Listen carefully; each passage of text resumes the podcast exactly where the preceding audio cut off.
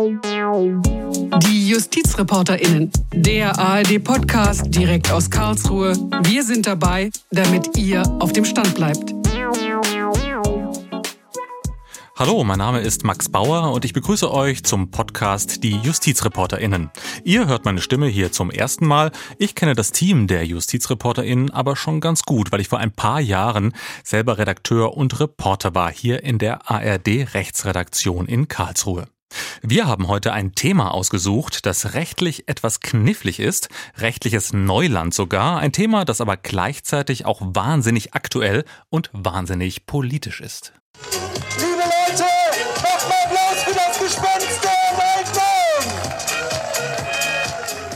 Der Volksentscheid in Berlin Deutsche Wohnen und Co. enteignen ist unser Thema heute. Die Berlinerinnen und Berliner haben nun klar für den Volksentscheid gestimmt, für die Initiative Deutsche Wohnen und Co. enteignen. Also dafür, dass die großen Wohnkonzerne in Berlin, Deutsche Wohnen, Vonovia, Akelius zum Beispiel, dass diese Big Player enteignet werden sollen, wenn sie mehr als 3000 Wohnungen in Berlin besitzen. Und wenn ich jetzt enteignen gesagt habe, dann ist das eigentlich schon nicht ganz richtig, denn es geht eigentlich nicht ums Enteignen, sondern ums Vergesellschaften. Aber was ist das Vergesellschaften? Was wollen die Berlinerinnen und Berliner da eigentlich machen? Und vor allem großen Wohnkonzernen, die Wohnungen entziehen, geht das rechtlich überhaupt? Das sind die Fragen, die wir in diesem Podcast klären wollen. Im Gespräch mit Juristinnen und Juristen, die sich seit langem beschäftigen mit der Wohnungskrise und mit Alternativen zu einem Wohnungsmarkt, den große Immobilienkonzerne dominieren. Ja, aber zuerst wollen wir jetzt mal die Lage in Berlin genauer anschauen und die ist denkbar mies. Kaltmieten von 1000 bis 2000 Euro für eine 60 Quadratmeter Wohnung sind dort keine Einzelfälle mehr. Ein Maklerportal, das Preise vergleicht, hat festgestellt, von den zehn teuersten Stadtteilen in Deutschland liegen sieben allein in Berlin. Ja, und ein Bild von dieser Lage auf dem umkämpften Wohnungsmarkt in Berlin möchte ich mir jetzt machen mit der Juristin Anna Neuhaus. Hallo Anna. Hallo, schön, dass ich hier sein kann. Anna, du bist Juristin in Berlin, hast gerade das erste Staatsexamen hinter dir und du bist aktiv bei der Initiative Deutsche Wohnen und Co. enteignen. Jetzt ist natürlich die Freude bei euch wahrscheinlich riesengroß über den Erfolg bei dem Volksentscheid. 56 Prozent der Berliner haben für die Initiative gestimmt. Aber welche Hoffnungen setzt du jetzt persönlich auf die ja, Entwicklung der Debatte um Enteignungen, Vergesellschaftungen in Berlin? Ja, äh, du hast recht. Es war ein wunderschönes Gefühl, am Sonntag ähm, so viel erreicht zu haben, auch was wir so lange hingearbeitet haben. Auch ein sehr ermächtigendes Gefühl, so viele Leute erreicht, überzeugt und an Bord geholt zu haben. Und so ein Gefühl der Stärke auch geschafft zu haben, dass wir was verändern können, wenn wir uns zusammentun und gemeinsam aktiv werden. Und unsere große Hoffnung ist natürlich jetzt, dass der Volksentscheid umgesetzt wird. Das heißt, dass eine Viertelmillion Wohnungen in Berlin in Gemeineigentum überführt und demokratisch selbstverwaltet werden. Mit dem Abstimmungsvotum haben die Berlinerinnen der Regierung nämlich auch einen ganz eindeutigen Auftrag gegeben, das jetzt umzusetzen. Und es wäre ein riesiger Skandal, finde ich, wenn das nicht passiert. Wir haben dem Senat im Mai auch bereits einen Vorschlag für ein Vergesellschaftungsgesetz vorgelegt. Und wir wollen, dass dessen Umsetzung dann Bestandteil des Koalitionsvertrages wird, der jetzt dann ausgehandelt wird.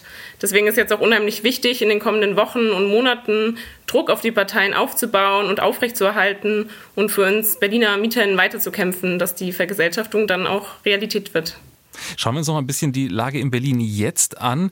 Äh, du lebst natürlich selber in Berlin, hast es wahrscheinlich selber erlebt, wie die Lage ist, Wohnungsmangel und Preisexplosion. Wie erlebst du diese Situation vor Ort? Ja, meine eigenen Erfahrungen auf dem Berliner Wohnungsmarkt sind ehrlich gesagt ziemlich ernüchternd, leider aber auch sehr sinnbildlich für die Erfahrung ganz vieler Menschen hier. Es gibt einfach sehr wenig Angebot und das Angebot, was es dann gibt, ist einfach teuer und auch super schnell vergeben. Also hier zahlt man schon mal schnell 500 Euro für ein sehr kleines WG-Zimmer. Und an so ein WG-Zimmer kommt man eigentlich auch eher nur, wenn man schon gut vernetzt ist, ganz viele Freundinnen und Bekannte hat. Ich bekomme Wohnungsgesuche immer nur über zwei, drei Ecken weitergeleitet und dann muss man auch sehr schnell sein. Einmal war ich auf einer öffentlichen Wohnungsbesichtigung, da waren dann 300 Leute. Da schafft man es natürlich eigentlich nicht, sich durchzusetzen. Und die meisten Leute, die ich kenne, sind dann irgendwann auch gezwungen, aus dem Bezirk wegzuziehen, in dem sie verwurzelt sind oder mit Menschen zusammenzuziehen, die sie nicht kennen. Ähm, oder als Paar mit Kind zum Beispiel ist man praktisch gezwungen, alleine zu wohnen, auch wenn man gerne kollektiver wohnen möchte, weil so eine Vier- oder Fünf-Zimmer-Wohnung, die taucht auf dem Wohnungsmarkt fast nie auf oder ist dann irgendwie eine Minute online und dann wieder weg.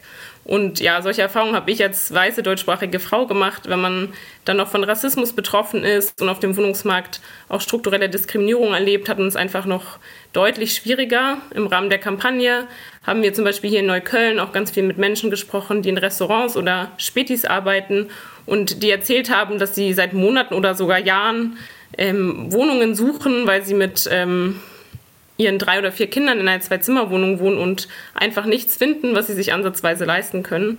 Das ist für die Menschen natürlich auch eine große psychische Belastung und extrem frustrierend. Deswegen ja, muss sich jetzt sehr dringend ganz grundsätzlich was ändern auf dem Wohnungsmarkt und das wollen wir mit dem Volksentscheid erreichen. Und da gab es ja noch diese Sache mit dem Berliner Mietendeckel, der ist vor dem Verfassungsgericht in Karlsruhe gescheitert. Folge war dann, dass viele MieterInnen auch nachzahlen mussten. Was hast du da erlebt? Ähm, ja, von dem Mietendeckel war ich auch ganz persönlich betroffen. Ich hatte so eine Schattenmiete, also dass im Mietvertrag stand, es wird die nach Mietendeckel zulässige Miete erstmal nur verlangt, aber falls der Mietendeckel für verfassungswidrig erklärt wird, müssen wir dann nachzahlen und dann genau mussten wir inklusive Kaution fast 5000 Euro Miete nachzahlen. Und wir hatten die Ressourcen, das auch ähm, wegzulegen während der Zeit, aber genau ganz viele Menschen konnten sich die Miete auch nur leisten dank des Mietendeckels und waren dann von den Nachzahlungen auch einfach finanziell sehr überfordert. Und genau diese nachzahlenden Summen, die genau, sind dann halt ähm, die Gewinne gewesen, die die Wohnungsunternehmen ja auch während der Corona-Krise in sehr großem Stil trotzdem machen konnten die schwierige Lage, extrem schwierige Lage auf dem Berliner Wohnungsmarkt. Wir haben sie uns etwas genauer angeguckt, zusammen mit Anna Neuhaus, Juristin in Berlin und aktiv bei der Initiative Deutsche Wohnen und Co. enteignen. Anna, vielen Dank. Ja, danke auch. Ja, und von der konkreten Wohnungsmisere in Berlin kommen wir zum Volksentscheid und den konkreten Plänen der Initiative Deutsche Wohnen und Co. enteignen. Die Berlinerinnen und Berliner haben mehrheitlich Ja gesagt zu diesen Plänen. Das heißt, Wohnungskonzerne mit über 3000 Wohnungen sollen vergesellschaftet werden. Die Wohnungen, sie sollen in die Hand einer Anstalt des öffentlichen Rechts kommen. Sie sollen nicht wieder privatisiert werden dürfen und die Wohnungen sollen auch demokratisch verwaltet werden. Soweit die Pläne. Die Politik in Berlin, sie will die Umsetzung prüfen. Das haben die Wahlsieger in Berlin, SPD und Grüne, etwas zögerlich muss man sagen, versprochen. Vorbehalt ist, man müsse klären, ob das rechtlich auch geht. Und genau diese Frage wollen wir jetzt besprechen mit Florian Rödel, Professor an der FU Berlin und einer, der die Lage in Berlin gut kennt. Er hat nämlich das Land Berlin vor dem Bundesverfassungsgericht vertreten, als es um den Berliner Mietendeckel ging. Guten Tag, Florian Rödel. Schönen guten Tag. Herr Rödel, kommen wir zu den Rechtsproblemen der Vergesellschaftung von großen Wohnkonzernen. Also 240.000 Wohnungen enteignen und vergesellschaften. Das wäre ja für die betroffenen Immobilienkonzerne schon ein heftiger Eingriff in ihr Privateigentum. Eingriffe in Freiheitsrechte, die müssen für Juristen immer verhältnismäßig sein. Wäre denn sozusagen so ein ja, immenser Eingriff verhältnismäßig? Um das zu beantworten, muss man sich klar machen, was bei der Verhältnismäßigkeit ins Verhältnis gesetzt wird. Und das ist beim Artikel 15, auf den diese Initiative zusteuert, eben anders als bei den übrigen Grundrechten. Man kann es so ausdrücken, dass äh, die Sozialisierung nach Artikel 15, da ist die Verhältnismäßigkeit zwar im Spiel, aber sie ist immer schon äh, positiv beantwortet. Wenn Sie erlauben, führe ich es kurz vor. Ja, die Verhältnismäßigkeitsprüfung beginnt mit der Frage nach einem legitimen Zweck. Das ist normalerweise ein Allgemeinwohlinteresse. Bei Artikel 15 ist es anders.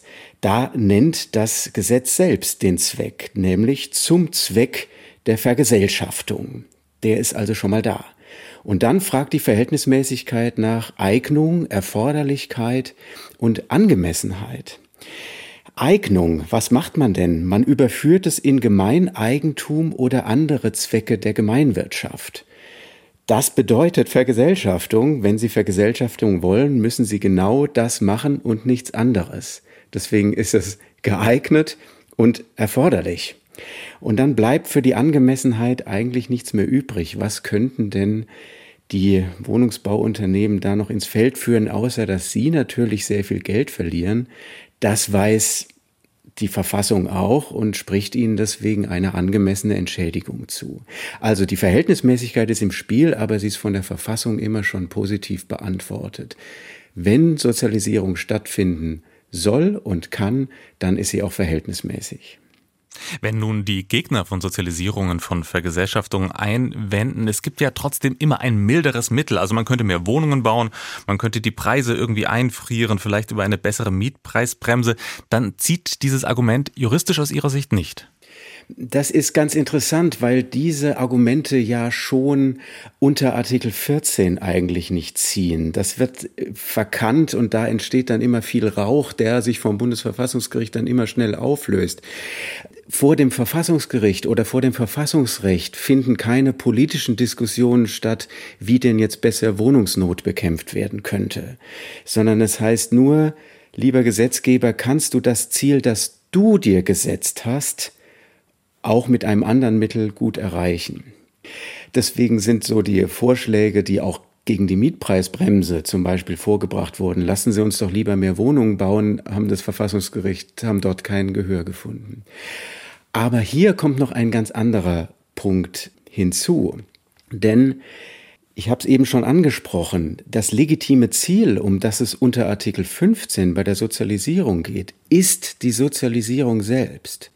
Sicherlich ist es so, dass die Initiative aufgekommen ist, angesichts des Mangels an bezahlbarem Wohnraum und das gehört irgendwie zur staatlichen Verpflichtung der Daseinsvorsorge und ist deswegen auch ein öffentliches Interesse. Aber die Initiative zielt eben auf etwas anderes. Sie sagt nicht, wir wollen vor allen Dingen mehr bezahlbaren Wohnraum, sondern sie sagt letztlich, wir wollen nicht mehr, dass mit Wohnen Geld verdient wird. Also wir wollen die Wohnungen dem Markt entziehen. Und deswegen passiert das nicht unter Artikel 14 als Enteignung, sondern es passiert unter Artikel 15 als Sozialisierung. Und da stellen sich Fragen nach Erforderlichkeit eben überhaupt nicht mehr. Denn um zu sozialisieren, müssen Eigentumstitel verloren werden. Punkt. Herr Rödel, ich habe jetzt von Ihnen gelernt, dass sozusagen die Sozialisierung, die Vergesellschaftung was ganz Eigenes ist. Das heißt, dass es der Initiative vor allem darum geht, wie Sie sagen, möglichst viele Wohnungen in Berlin vollkommen dem Markt zu entziehen. Das ist was anderes als sozusagen eine klassische Enteignung. Es ist ein anderes Ziel, eine Umgestaltung irgendwie auch dieses Berliner Wohnungsmarktes. Trotzdem steht auch im Artikel 15, also bei der Vergesellschaftung drin, dass die betroffenen Konzerne ja entschädigt werden werden müssen. Wie ist das denn? Was für Rechtsprobleme stellen sich da? Präzise mit Bezug auf die Entschädigung. Ähm, ja, das ist auch ähm, eine juristisch äh, filigrane äh, Angelegenheit. Der Artikel 15 nimmt auf die Entschädigungsregelung in Artikel 14 Bezug, aber mit dem Wörtchen entsprechend. Das heißt, es soll eine Entschädigung geben, die soll auch angemessen sein. So viel erfahren wir aus dem Text, aber die Maßstäbe für die Angemessenheit verschieben sich, also die ändern sich, je nachdem, ob ich eine Enteignung vornehme oder ob ich eine Sozialisierung vornehme. Ich will es mal so klar machen. Wenn Sie eine klassische Enteignung vornehmen, dann brauchen Sie als Staat eben ein Grundstück, um eine Autobahn zu bauen. Und dieses Grundstück verkauft Ihnen der Zuständige aber nicht, denn er möchte gerne weiter damit sein eigenes Geld verdienen, weil das vielleicht vermietet oder was auch immer es nutzt.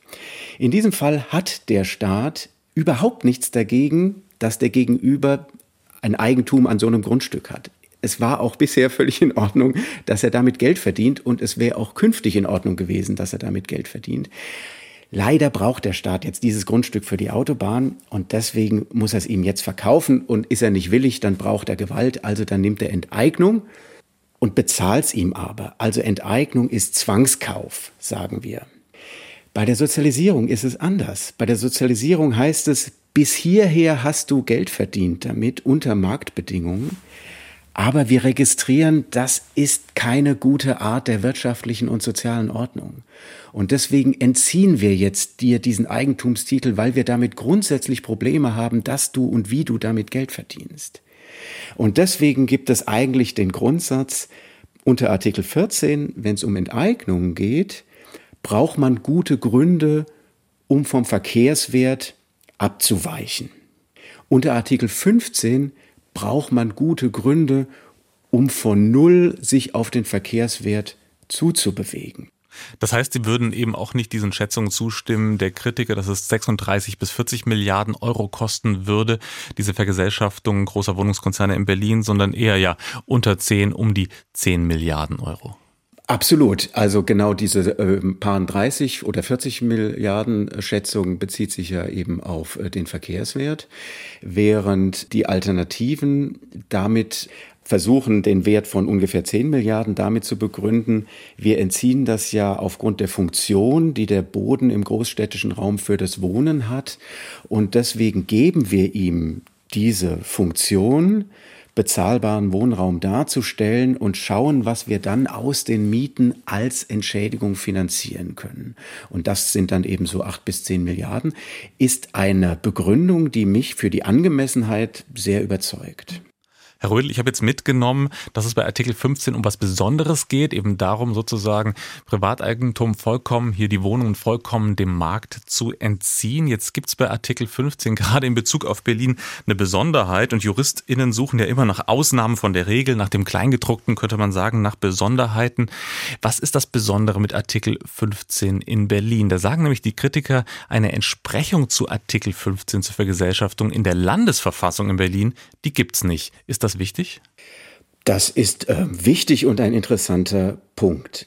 Aber wenn die Kritiker darauf stützen, dass der Landesgesetzgeber dazu Kraft Landesverfassung nicht befugt wäre, ist das falsch. Der Grundgesetzgeber war ganz entschlossen, die Sozialisierungskompetenz auch den Ländern zu geben. Das kann man ablesen an der entsprechenden Kompetenznorm. Die steht in Artikel 74 Absatz 1 Nummer 15. Auch die Länder haben die Kompetenz für die Sozialisierung, soweit der Bund nicht davon Gebrauch gemacht hat. Nun gilt im Föderalstaat eigentlich, beim Widerspruch zwischen den Ebenen setzt sich der Föder die föderale Ebene durch, steht bei uns in Artikel 31. Bundesrecht bricht Landesrecht, der Bund weist den Ländern die Sozialisierungskompetenz zu. Wenn sie das nach eigener Verfassungslage nicht haben wollen, ist das irrelevant. Bis hierher alles klar. Jetzt kommt die Vorschrift ins Spiel, auf die sich die Kritiker stützen. Artikel 142 ist das. Das ist nämlich auch eine Ausnahme zu diesem föderalen Prinzip Bundesrecht bricht Landesrecht. Da steht nämlich drin, soweit die Landesgrundrechte mit den Bundesgrundrechten übereinstimmen, bleiben sie ausnahmsweise doch in Kraft und werden von den Landesverfassungsgerichten auch kontrolliert in der Folge. Jetzt ist aber das Wichtige, was bedeutet denn Übereinstimmen?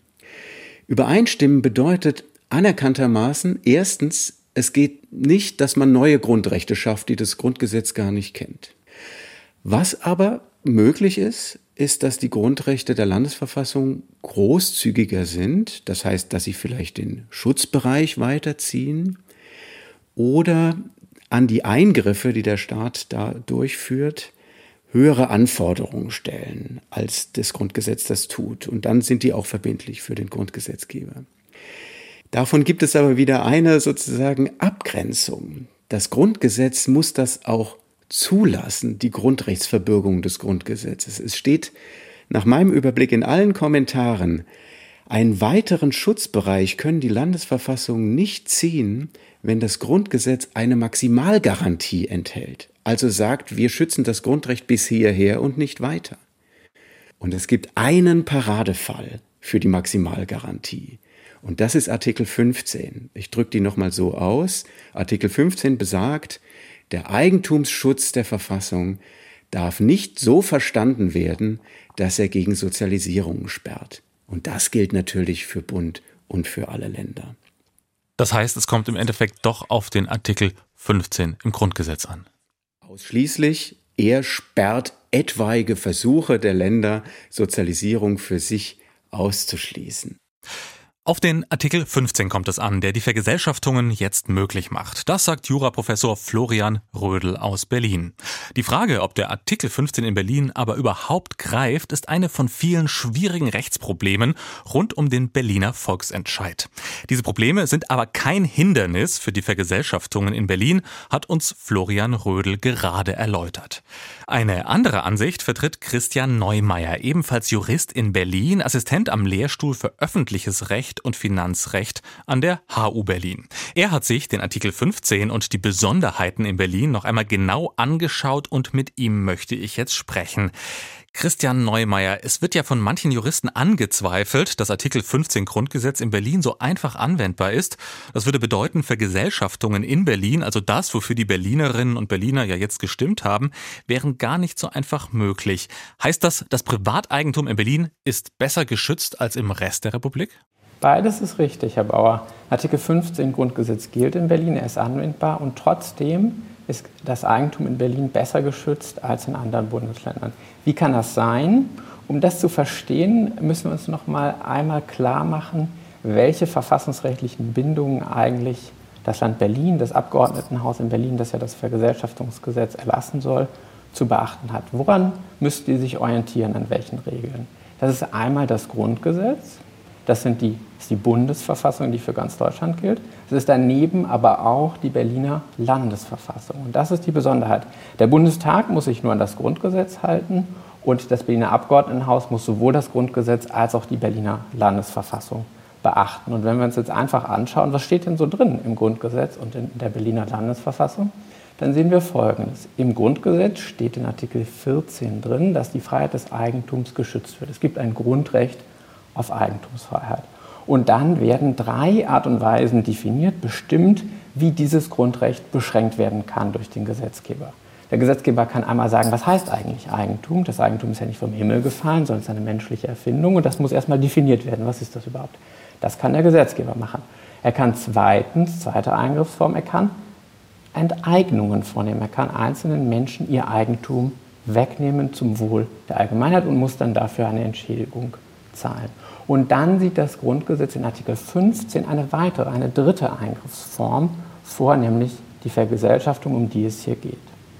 Und wie ist jetzt die Sache in Berlin geregelt? Zunächst einmal scheint es so, als sei es sehr ähnlich geregelt. In Artikel 23 wird die Freiheit des Eigentums als Landesverfassungsrecht, als Landesgrundrecht gewährleistet. Und dann wird gesagt, der Gesetzgeber darf definieren, was das Eigentum ist, genau wie im Grundgesetz auch. Und er darf enteignen. Genau wie im Grundgesetz auch. Und jetzt kommt die Besonderheit. In der Berliner Verfassung steht nichts von der Vergesellschaftung. Diese dritte Form der Beschränkung des Eigentums ist nur im Grundgesetz vorgesehen, nicht in der Berliner Landesverfassung. So.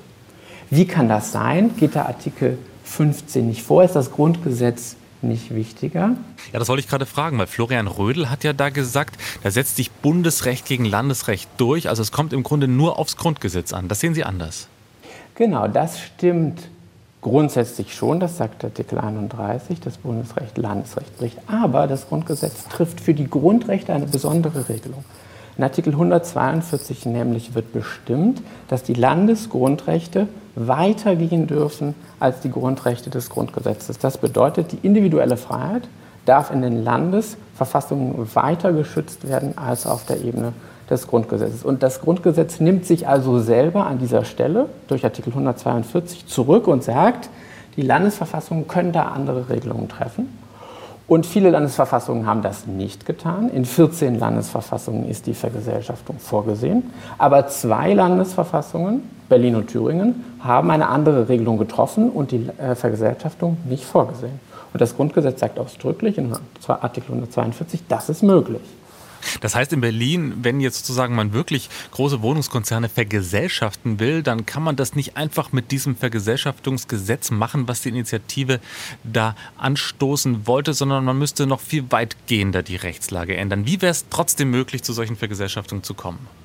Es gibt zwei Möglichkeiten, wie das erreicht werden könnte. Wenn man es durch den, in Berlin machen möchte und nur für Berlin und durch die Berliner Politik, dann müsste man die Landesverfassung ändern. Die ist 1995 äh, verabschiedet worden. Die kann auch geändert werden und dann müssten die Berliner darin übereinkommen mit ähm, einer Zweidrittelmehrheit dann, dass das Eigentum nicht mehr so weitgehend geschützt werden soll wie noch 1995.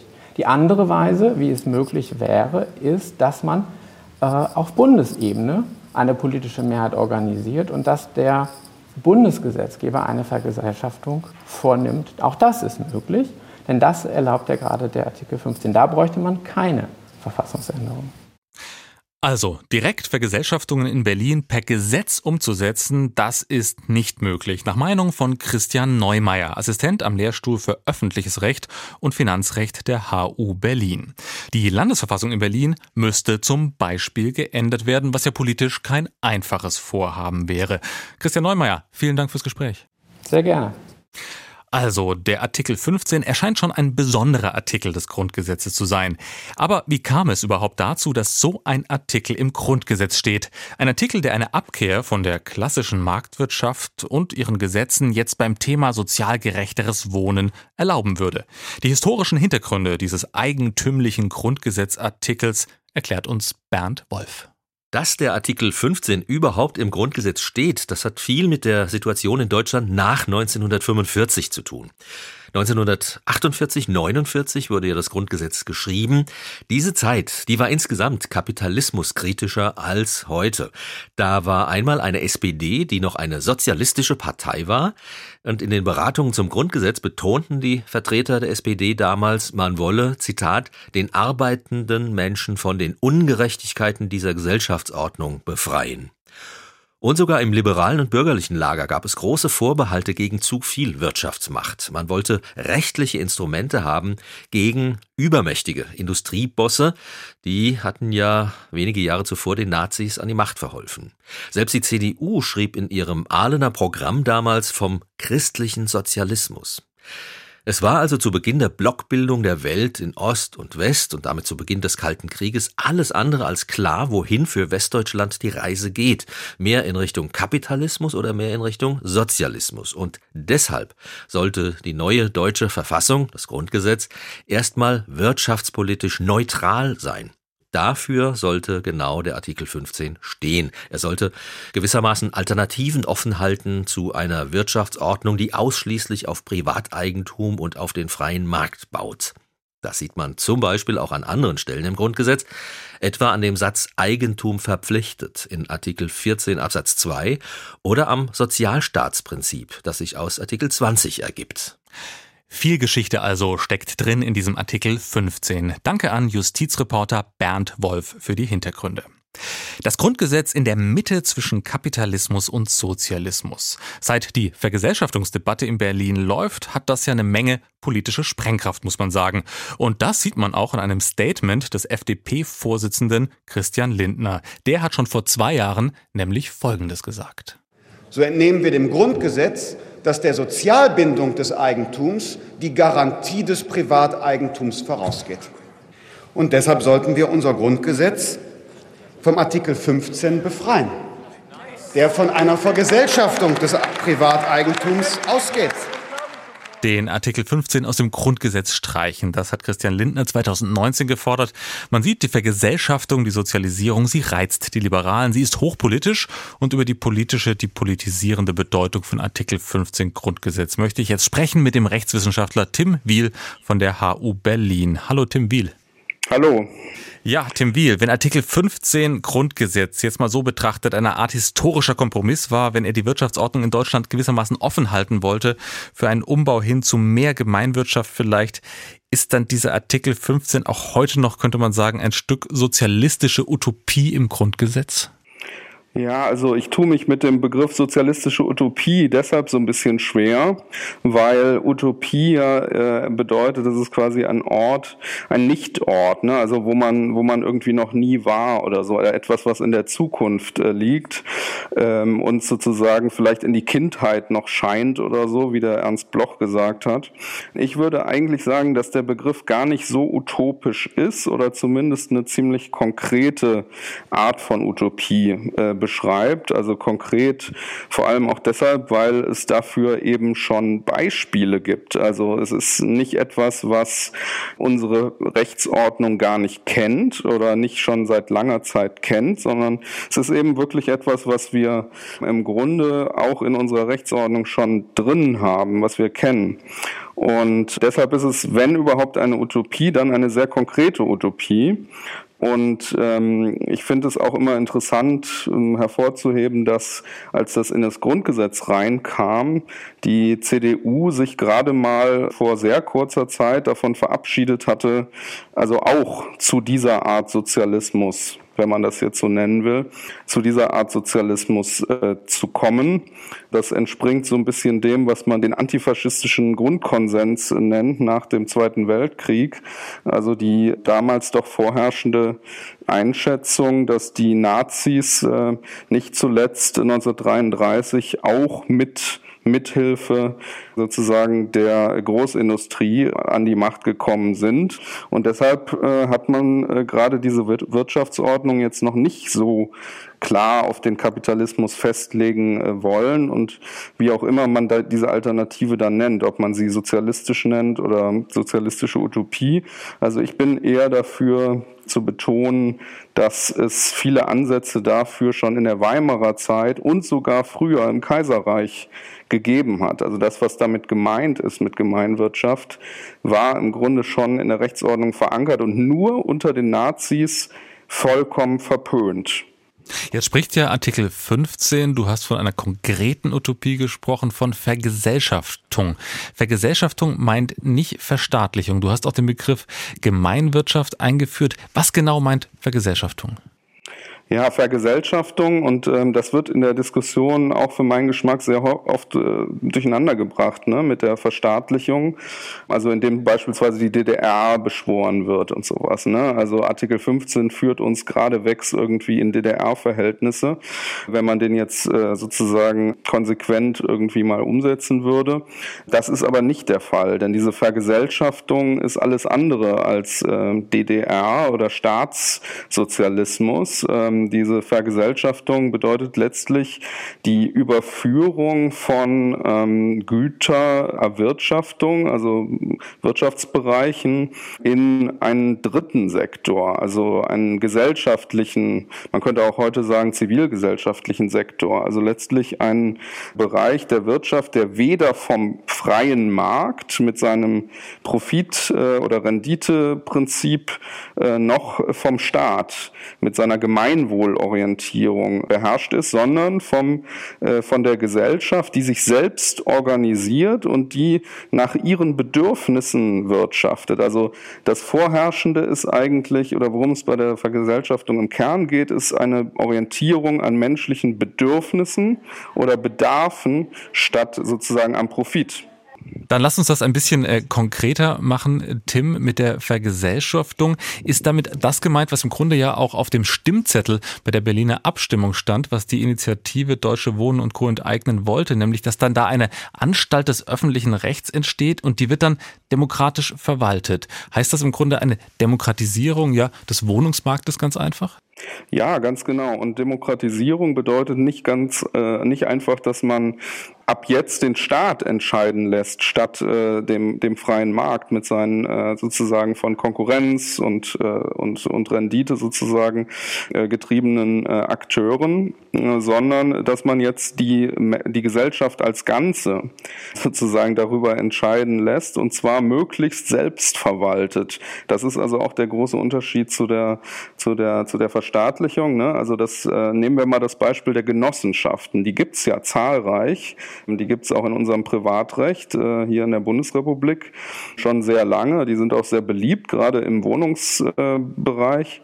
Und, äh, und diese Wohnungsgenossenschaften sind eigentlich ein gutes Beispiel für diese Art Gemeinwirtschaft. Ja? Also dann, da geht es äh, in erster Linie darum, selbst mitzubestimmen als Genosse und Genossin und, ähm, und letztendlich mit dem Überschuss, der erwirtschaftet wird, dann auch wieder ja, Investitionen vielleicht zu finanzieren, aber eben nicht irgendwie beispielsweise äh, Dividenden auszuschütten wie in einer Aktiengesellschaft oder so.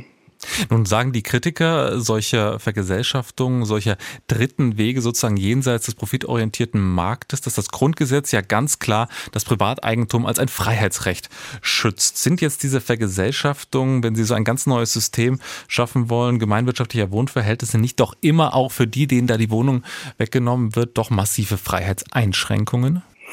Ich glaube, erstmal ist es wichtig zu äh, sehen, dass äh, keinem die Wohnung weggenommen wird, der sie sozusagen nutzt. Ne? Also es geht sozusagen darum, sogar, dass diejenigen, die die Wohnungen nutzen, sie ähm, letztlich besser, also und und auch zu geringeren Kosten und vielleicht auch mit besseren Modernisierungen und so weiter äh, nutzen äh, können als bisher. Ne? Also sozusagen, dass das Interesse, was vorherrschend ist, gerade dasjenige der Nutzerinnen und Nutzer ist.